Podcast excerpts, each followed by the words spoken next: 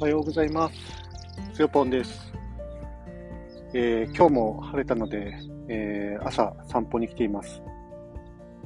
自分の中ではあ散歩って呼んでます。なんかちょっと可愛いですよね、響きが。あ散歩。で、今日は実は、えーっと、徹夜ではないんですけれども、えー夜の2時ぐらいから仕事をし始めちゃって、夜な夜中の2時ですね。で、先ほど6時ぐらいにあの資料がなんとなくまとまったので、とりあえず朝ごはん作ってご飯を食べて、まあそれから朝散歩にやってきました。今、あの、名古屋のとある、えー河川の、河川敷で、お日様日光を浴びながら、あの、話をしています。えっと、なんでまあそんな風になっちゃったかっていうと、まあその、午前2時から仕事をしたかっていうとですね、なんか昨日の夜、どうしても夜9時ぐらいにすごく眠くなってしまって、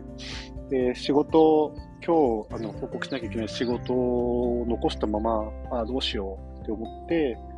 で、結局、まあ、一回寝て、えー、すっきりした頭で仕事しようと思って、アラーム朝4時にかけてたんですけど、なぜか午前0時半ぐらいに起きちゃって、で、そこから結局、じゃあ、風呂入んないつもりだったけど、まあ、風呂も入るかって感じで、えー、2時ぐらいから、まあ、このまま目も冴えてるし、仕事しようと。まあ、なかなか、あの、良い、あの、検討と提案ができそうな雰囲気になったので、まあ、ちょっと、あの、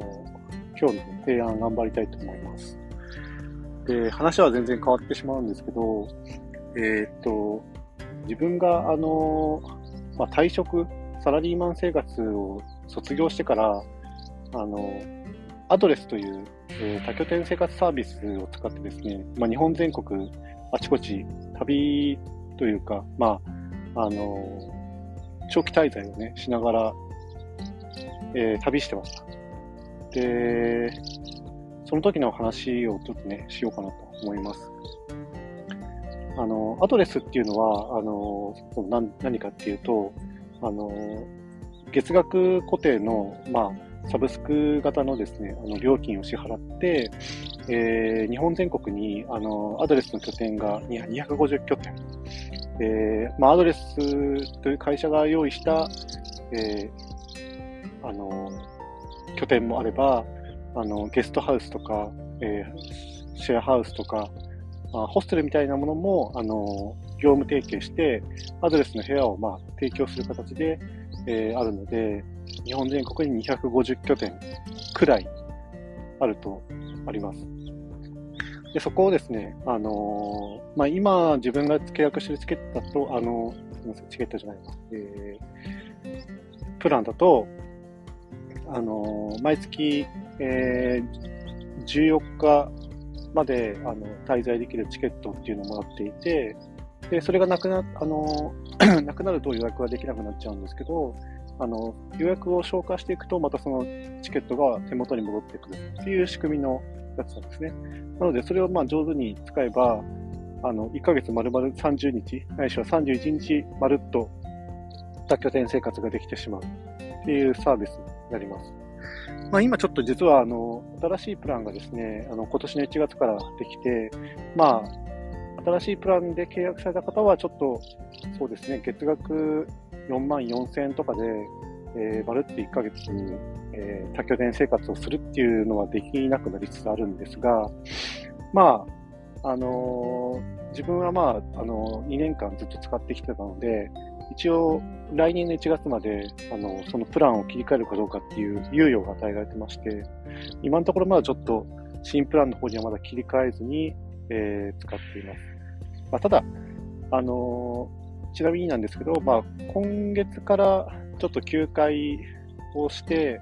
あのー本業の柱というか、収入の柱をきちっと、えー立てていこうかなと思ってるので、ちょっと今は旅は、まあ、お休みしています。で、なんでアドレスを使うことになったかっていうと、まあ、たまたま、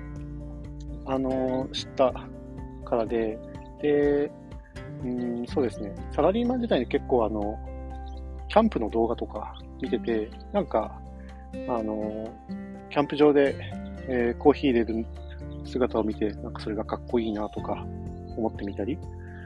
あるいはなんかその、サラリーマンしてると、なかなかその、一泊二日まあ、正月とか夏休みにまあ2泊3日、3泊4日の、えー、旅行に行くことはできるんですけれども、まあ、それ以上の長期の旅行ってなかなか